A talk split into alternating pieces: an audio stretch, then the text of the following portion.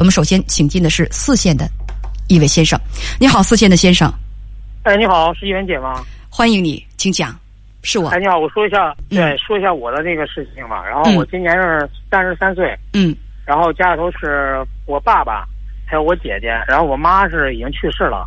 嗯。啊。然后呢是是，然后今年的三月八十八号吧，然后我认识一位女士，然后嗯是我们是网网上认识的，然后他比我大十五岁，也就是说四十八岁，他是离异的稍等，你三十三岁，他四十八岁，啊，对，你是未婚的，他是离异的。哦，对对对。哦，嗯，你继续。啊，然后呢，我们认识之后呢，然后就是，呃，我感觉我感觉挺好的，但是我，嗯，我，然后呢，因为想在下一步发展嘛，就是说双，然后呃，我说我想去他家看一看，嗯然后他又带了我去他家看看他妈妈他姐姐，然后这呃，然后他说那要不你带着我去你家看看什么的，然后我这边我咨询我爸和我姐，我也跟他们说了，我所有的嗯朋友们我都跟他们说了，但是我姐是特别反对，严厉反对，然后我爸是也是反对。我爸说的是你别别往家领，然后我姐因为这件事儿和我断绝关系了。断绝关系了。特别，对断绝关系了，就是他无法理解这样一种行为行为，然后我特别气愤。呃，他他他说他跟我说的话特别难听，他说啊你跟那个老就是说那话不好听，你那老什么什么怎么样了怎么的？我说那是我喜欢的人，我俩互相他未婚。我也单身，我俩人怎么就不能在一起了？然后他就说的话特别难听，后边说啊，我以后我也不管你了，咱俩断绝关系吧，就是这种情况。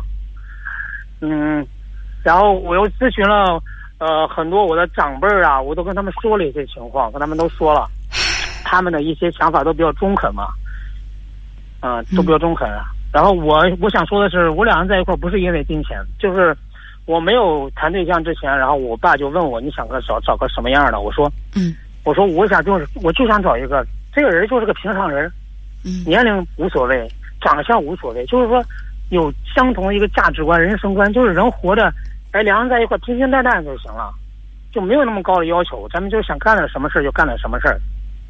就我跟他在一起能谈得来，我们很开心，这就最好了。对对对对，现在我虽然要求不高，但是我爸说你的要求也太高了吧，就他有你觉得不高，他觉得这个要求太高了。那他认为恋爱和结婚应该是什怎么样的呢？应该是一个什么模式呢？他不赞成你的，那他的是什么样子的呢？他的，就是他，他那个你你你也知道，他那种思维方式基本上就是固定的。他和我妈是那种家族，就是家里头逼着他结婚，就俩人就结了，啊就结了。你就举个例子，你就举个例子，就那个我有一次回家了，他就跟我说，好跟我聊天嘛，他说，嗯哎，他说，他说儿子，你知道吗？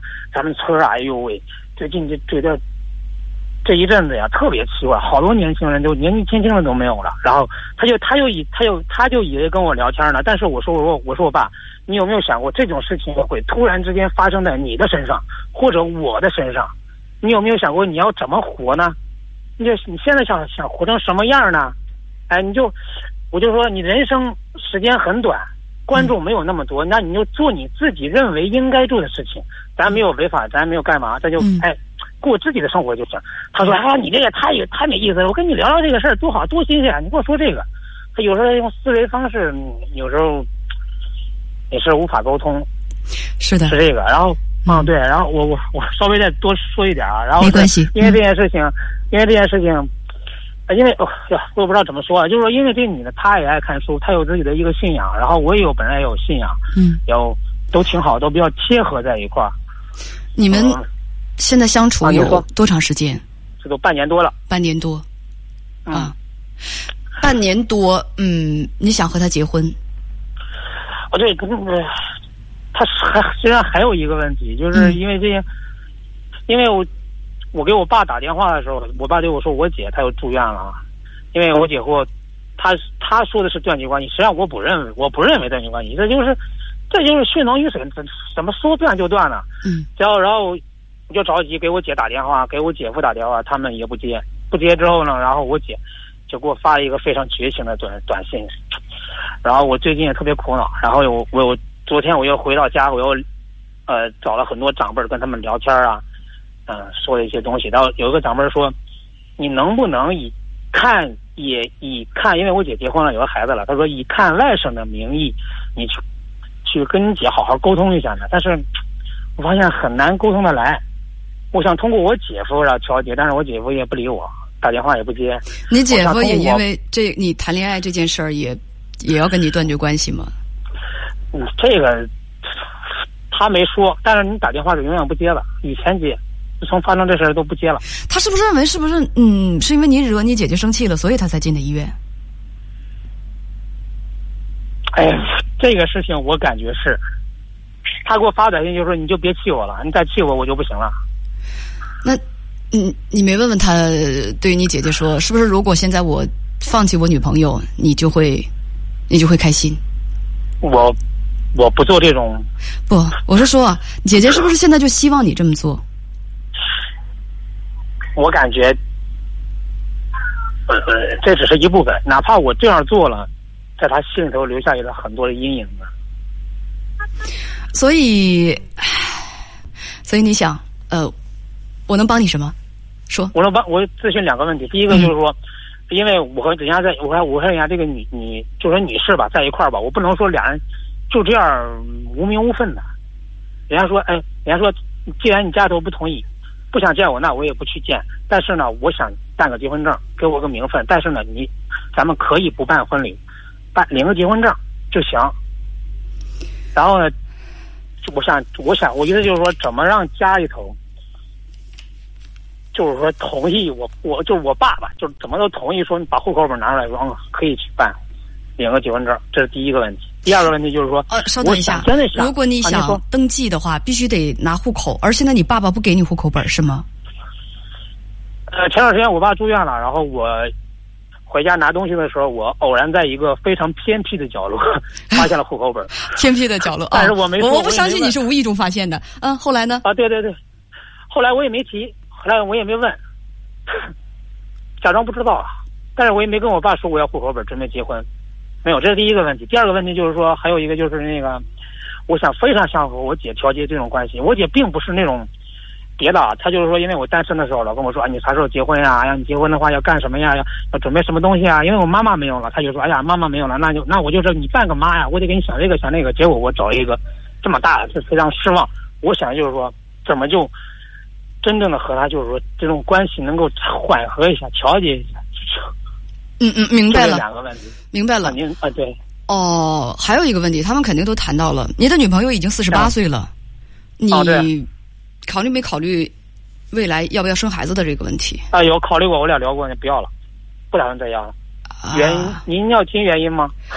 要要要就是当，呃，有可能我的思想比较复杂，就是说当下就是不想要了，以后我也不想要。第一个就是因为他的年龄在那儿摆着，嗯我不想再让他受那么大的苦，而且已经有有一个儿子了。嗯，第二个就是说如果是、对这个，我发现，因为我哎呀，这觉得扯远了啊。我家头的教育观念和他的他家头的教育观念完全不一样。我家头就是属于那种放养的，就不管啊，生下来啊怎么地怎么地，除非成绩太差了就说一说。人家就是哇，这孩子的每一步成长啊，都要陪伴啊，哪怕就是说，人家就人家我俩在一块儿之后，他就他也跟我说他的前夫问题，他说我我们离了婚了，但是孩子的每一次家长会，我们两个必须要一同出现。嗯就是一个事情，我感觉哇，这教育观念完全不一样，和我家完全不一样的。啊，还有就是说，啊、还是再继续这个问题啊，就是就是说，再说，比方说以后要呃做什么试管婴儿，这个我们也没考虑，就是你们本因为本身没有那么大的经济能力。还有一个就是说，活在当下，至于以后，随他来。我始终记得许巍那句话，嗯他说：“真正的爱情就是上天让你们两个人在一块儿，做一些事情。至于做做什么事情，那你自己体会。大概是这意思。我特别喜欢许巍。哦。我非常非常开心，小伙子，你能跟我分享这些东西，我特别特别的开心。而且我必须旗帜鲜明的告诉你，就我个人来讲，嗯我是支持你的。嗯，对，我谢谢谢谢。我我现在告诉你，呃，我我我不是不是不是，我我再打断一下你，我最近好真是非常苦恼，因为这件事情我跟我所有的朋友都说了，然后包括家里我长辈，我要去找他们聊，他们有时候很回避这种话题，嗯有时候有有的是一些厌恶，有的是一种嗯对对对置身局外的一嗯，种我我评价我，我能我能感很少有那种。嗯对，很少有那种说，哎，你看你是怎么想的呀？为什么跟他在一块儿啊？嗯你们两个怎么发展？没有，很少。嗯但是即使很少有这样说，但也我要去问，我要去征询他们的意见。我发现很多长辈上他们那种经验，他们那种那种那种成熟，我发现我自己真的需要学习。因为说下这个东西了，对不起啊，对不起。不不不，我我我刚才说了，我特别高兴你能够和我分享。如果放在十年前，我比你年龄大很多啊。如果放在十年前的话，我想我可能当时就会出声反对，出声反对，因为你们俩之间那个年龄差的太多了，差了十五岁。但是十年之后，我年长了十岁之后。我反而会支持你的决定，是因为在十年前我对人生的体悟和在十年之后，我想是不一样的。每个人对这个问题持支持或者是反对的态度，肯定跟这个人的阅历啊，跟他的这个格局啊，跟他的层次啊，还有跟他的所思所想，他为人处事的方式，还有他的这个这个经历，他都是有关系的。对他对对对，呃是他会推荐我看一些书，因为我也看书，他会推荐我看一些书，看一些电视剧，他会推荐我，比方说豆豆的有有个有个作家叫豆豆，嗯。什么遥远的救世主，他会让我看《天道》，哇，我发现哇，这真是以前啊先生总认为什么胡，哎呀，对不起啊啊，激动了，激动了，您说您。你你现在那个什么，我看公屏上已经有人开始骂我了，说你是要坑这个小伙子，反正不是你的亲人和朋友。正因为我把打进电话来的朋友当成我的亲人和朋友，所以我才会实话实说。要不然这种将来可能落埋怨的话，我问你们，你们谁会讲啊？所以啊，少给人扣帽子啊！我我跟大家讲，我有有的人经常跟我说说这个这个，呃，怎么说呢？哎呀，这这个这个我就不多说了。现在我说说我的感受，好不好？啊，您说，我现在但凡遇到在生活当中，我听到了将近十万个失败的婚姻和失败的情感的案例，我深深的感觉到，如果我们不为爱情结婚，绕了一个圈儿，其实我们又回来了。有很多的人对婚姻的判断、概念、意义，他是理解的不清不透的。人们结婚绝对不是只为了爱情。我听了这么多失败的案例，大部分人结婚失败的婚姻不是为了爱情，很多人不是为了爱情，只有极少一部分人是我是为了感情而结婚，所以这更让我坚信在婚姻当中情感的意义。我听了将近十万个失败的案例，这是我由衷而发的一句话。这是第一点，第二点，我尊重所有因为爱情勇往直前的人，我尊重真爱。我一直跟大家讲，我听到这么多爱情失败的案例，我还相信这世上是有真爱存在的，真爱仍在。你相信它，你就是身体力行的，你去追求它，它就在。如果你不相信真爱，你永远也碰触不到这个东西，你没有福气，你也不配去接触它。有很多人就是就会说说，哎呀，想象很美好，现实打败一切。爱有那么简单吗？爱有那么简单？我想对你小伙子以下说的一番话，我希望咱们之间作为我们之间沟通啊，我们都需要记住的最关键的一段。你三十三岁，你是成年人；他四十八岁，他更是成年人。你们不是十七八岁的小孩，不是来找我咨询的十七八岁的当事人。我觉得大家都有一个共同的概念，就是我们是成年人，我们会为自己的选择负责。成年人还有一个特点，必须要做得到啊，就是一个事情必须要做得到，就是你知道你的选择会带来什么。你三十三岁，你跟他相差十五岁，你现在爱他，嗯我能够感觉得到你爱他，没有什么力量能阻止你爱他，而且你不光尊重他，你还仰慕他，爱的很多的要素都在你的身上。但是为什么很多人都说你一时冲动呢？第一，很多人非常的现实，你说大家现实也好，务实也好，他们不是无缘无故泼冷水的。生理的差距确实在那儿。你三十三岁，你正当壮年，你青春年少，她四十八岁，四十八岁女性快到更年期了。且不说你们将来就是基本上不会有孩子了，我我就告诉你，相差十几岁的恋人，时间长了在一起，大家会发现越来越多的会发现我们所想的东西的不同。两个最简单的不同：第一，四十八岁的阅历跟三十三岁的阅历它不一样。对，这个阅历的不同，有可能拉开两个人的差距。还有四十八岁的人和三十三岁的人，他生活落点的重点也不一样。无论是男比女大，女比男大。前两天我接待了一个当事人，我的女当事人，她跟一个自己一直仰慕的，实际上就是她的导师啊。但是两个人都是单身，他们的结合是没有问题的。结合了，他现在是三年，三年，导师比他大二十岁。他就跟我偷偷的说：“他说我跟你说，我丈夫现在每天关注的就是保健养生，保健养生怎么锻炼身体能够多活两年。我拉他去啊，我感兴趣的，我追的剧，我要做的呃这个项目啊，我要做的这个这个这个实验，我的就是很多的东西，我发现我跟他都谈不到一块儿去。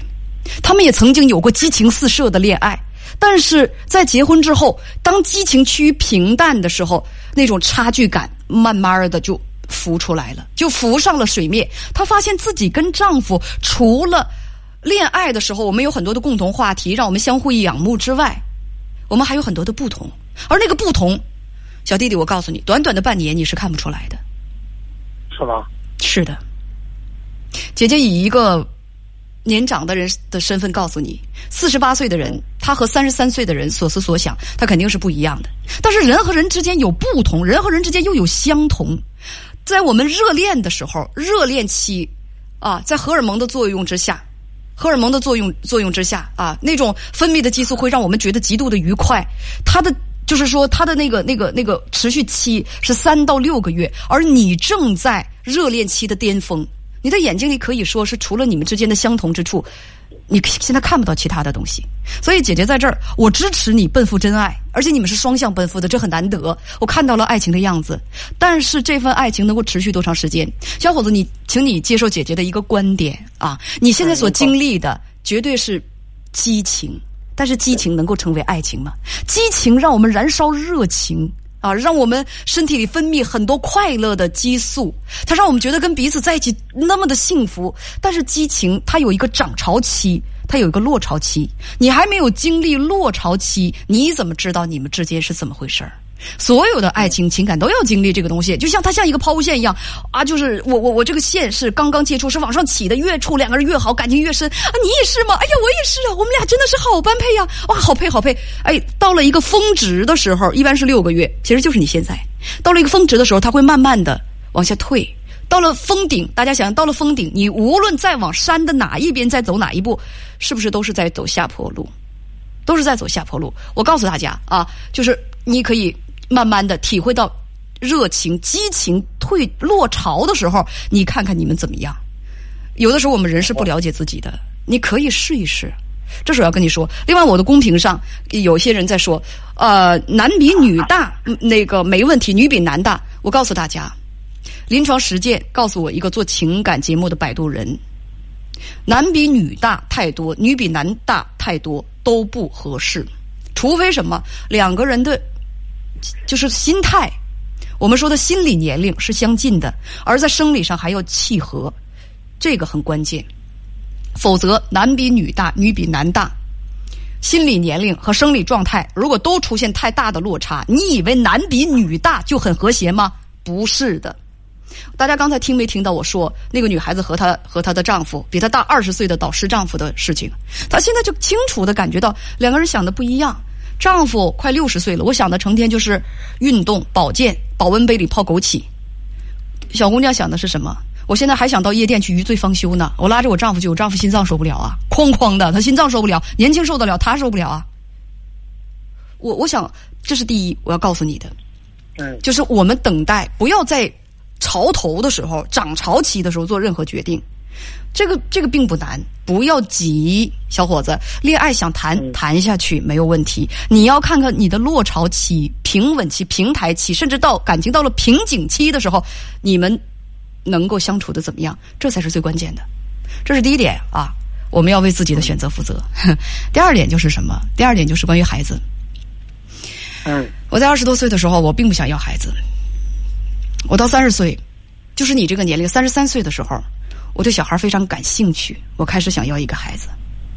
三十三岁的时候的感觉，跟我在二十三岁完全是不一样的。在二十三岁的时候，我对要孩子这件事情充满了恐惧。我觉得依我的成长和我个人，我我真的觉得我无法负孩子，我也对要孩子没有兴趣。这可跟我原可能跟我原生家庭的成长有关系，因为我母亲她就不太喜欢小孩子。我是在三十多岁的时候，突然就觉得我原来很喜欢小孩子啊！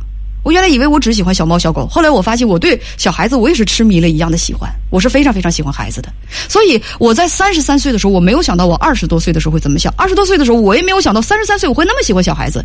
人，你现在三十三，你跟四十三也绝对不一样。你怎么能够预测到你四十三岁的时候不会像一个快要渴死的人想要一口水那样渴望一个自己的孩子呢？了解，这是一点。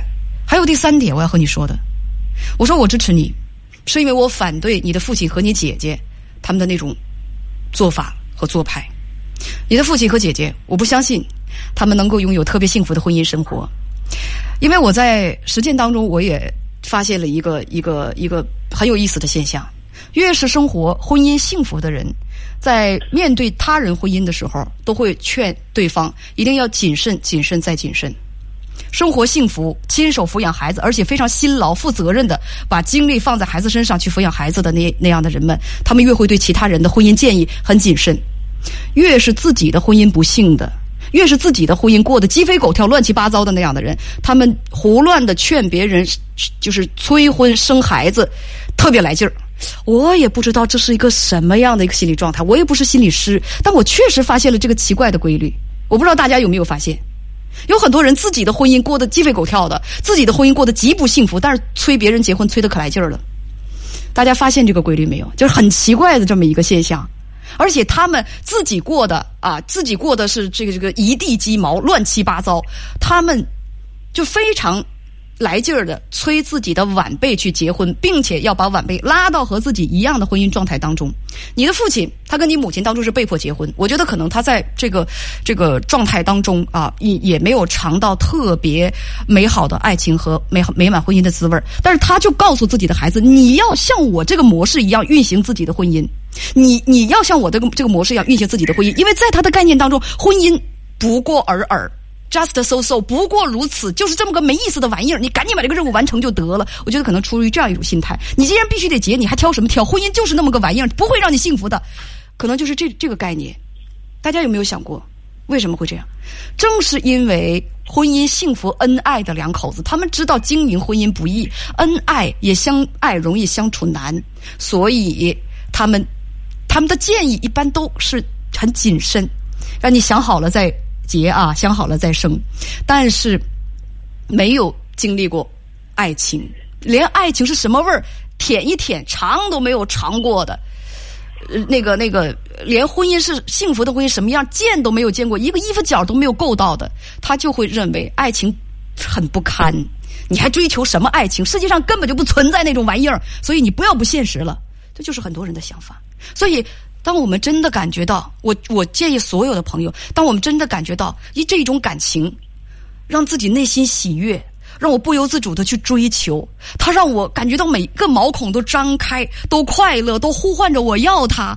这个时候就是爱情来了，你一定要去珍惜自自己这种感觉。如果按你的说法，小弟弟，你肯定想的是，我就活在当下。至于说文姐你说的将来我们之间的差距，将来。就是说，他会呃，他能不能生孩子，想不想要孩子，那都是未来的事情。我觉得，我们如果有爱，就应该为爱燃烧自己的激情，叫燃烧一天。我不反对，因为这种滋味很难得。有的人一辈子，为什么连个衣服角都摸不到？他以为这种东西不存在，所以他就拼命的告诉你不存在。但实际上，爱是存在的。他在正确的时间、正确的人出现的时候，他就来了。我劝你一定要珍惜，可以不必去急着结婚，但是你一定要用自己的快乐、进步、积极向上，还有就是你过得好，告诉所有的人，我的选择我负责，我的选择我担得起，我这就是我的建议。明白，明白，谢谢，谢谢。至于你跟你姐姐的关系啊，很多人吧，我觉得吧，就是特别会道德绑架，就告诉你说，你的婚姻最起码得让你的亲人满意。我就问问大家，他可以去满足所有的人，跟一个自己不爱的、年龄相仿的一个女人去结婚，你们这样对当事人公平吗？他倒是满足了别人，但是他放弃自己的所爱，去追求别人。为什么罗密欧与朱丽叶、梁山伯与祝英台的故事流传的这么久？就是其实大家内心当中都是向往真爱的，但是你们。这样把小伙子等于说把小伙子按在地上就把他给强暴了，不顾他的意见就让他去满足别人，满足别人那种荒唐的对婚姻的概念和意愿，让他不要就是放弃自己所喜欢的，你去跟你不喜欢的，告诉你啊，这个这个事情，如果这小伙子他是现在是十八九岁，我会告诉他一定要多多的听取父母的意见。他是三十三岁，那位女士是四十八岁，这都是一个男人。也该去接触成熟，一个女人也思虑成熟的年纪。那个女人，她甚至是经历过不幸的婚姻，她读书，她抚养过孩子。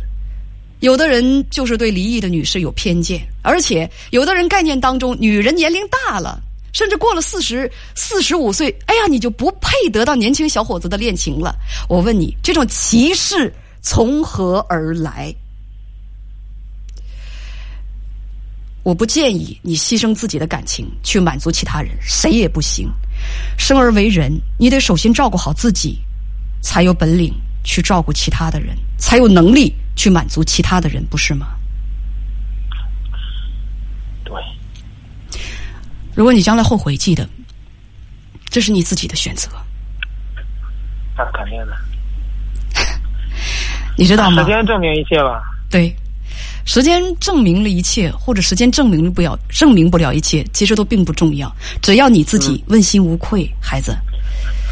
对你说到重点，就要这点。对，只要你问心无愧，你对得起自己，对得起爱人，对得起爱情，你过得好。其实你的家人最重要的是想看什么？他们他们都没搞清楚，他们并不，他们想看到的并不是一段看似般配的婚姻，其实他们真正希望的是自己亲人幸福，而且他。而他们现在不了解，就是自己的一个，就是不了解什么呢？就是我的意愿，我的意愿，我弟弟或者我的儿子他的幸福和他自己切身感到的幸福是不是一回事儿？他们更加希望你按照他们的方式去进行你的婚姻和你的幸福。他们没有考虑到的是，按照他们的方式，你会不会幸福？他们会拍着大腿告诉你，你将来会后悔的。他们却没有想到，让你现在放弃你现在如此深爱的一个人，就像从你的腿上割肉一样。你疼，他们不疼。他们只会说：“我们都是为你好，所以将来你会感谢我们的。”一定会是这种话。不是叶兰姐，他们也不是那种一无是处的，他们的发心有可能也有，也不是，对吧？不能说他们，呃，全盘否定，但是他们有一些不否定，有一些意见，嗯，不否定，嗯，我不是否定他们，就是他们也不是出于坏心，他们一定觉得是我是为你好的，但是他们不理解，他不理解，对，你理解你自己就好，嗯，了解，好。好，就是大家现在很多人在骂我，也在骂你，你知道吗？就是刚才在讲的时候，对对，我现在跟你一起在挨骂啊！就最最重要是我在跟你一起挨骂，他们说我在坑你，他们说我在害你 啊！他们说那个，哎呀，这个是伦理道德的事情。我跟大家，我问大家，这个小伙子跟那个女士没有亲戚，而且两个人都是单身，这跟伦理道德有什么关系？你们倒是告诉我呀！是不是我我哪里我就坑他了？我把所有的事情，将来他可能会后悔的点，我全都告诉他清清楚楚，把选择权交给他。我我 我我我为什么要挨骂？我不知道我为什么要挨骂呀。是不是？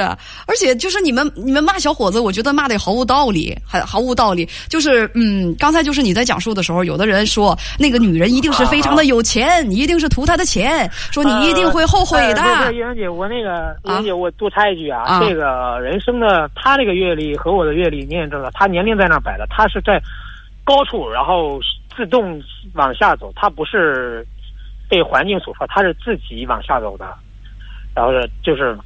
跟这个跟钱实际上也一点关系没有，但是如果真说到钱，那就是以前曾经很辉煌，但是现在他不在乎，他他终于明白了他需要一个什么样的人生，而且他所需要的和我说现在需要的达到了一个点，而且很多的人还说还说还说你恋母情节什么的，就是说第一是说你图钱，第二说你那个恋母，咱不不说那些了，小伙子啊，我得放广告了，咱就聊到这儿好不好？好嘞，嗯，好，谢谢您了，好，再见，好，再见。啊，非常感谢小伙子能够把他的心里话给我讲，该讲的我也都对他讲了。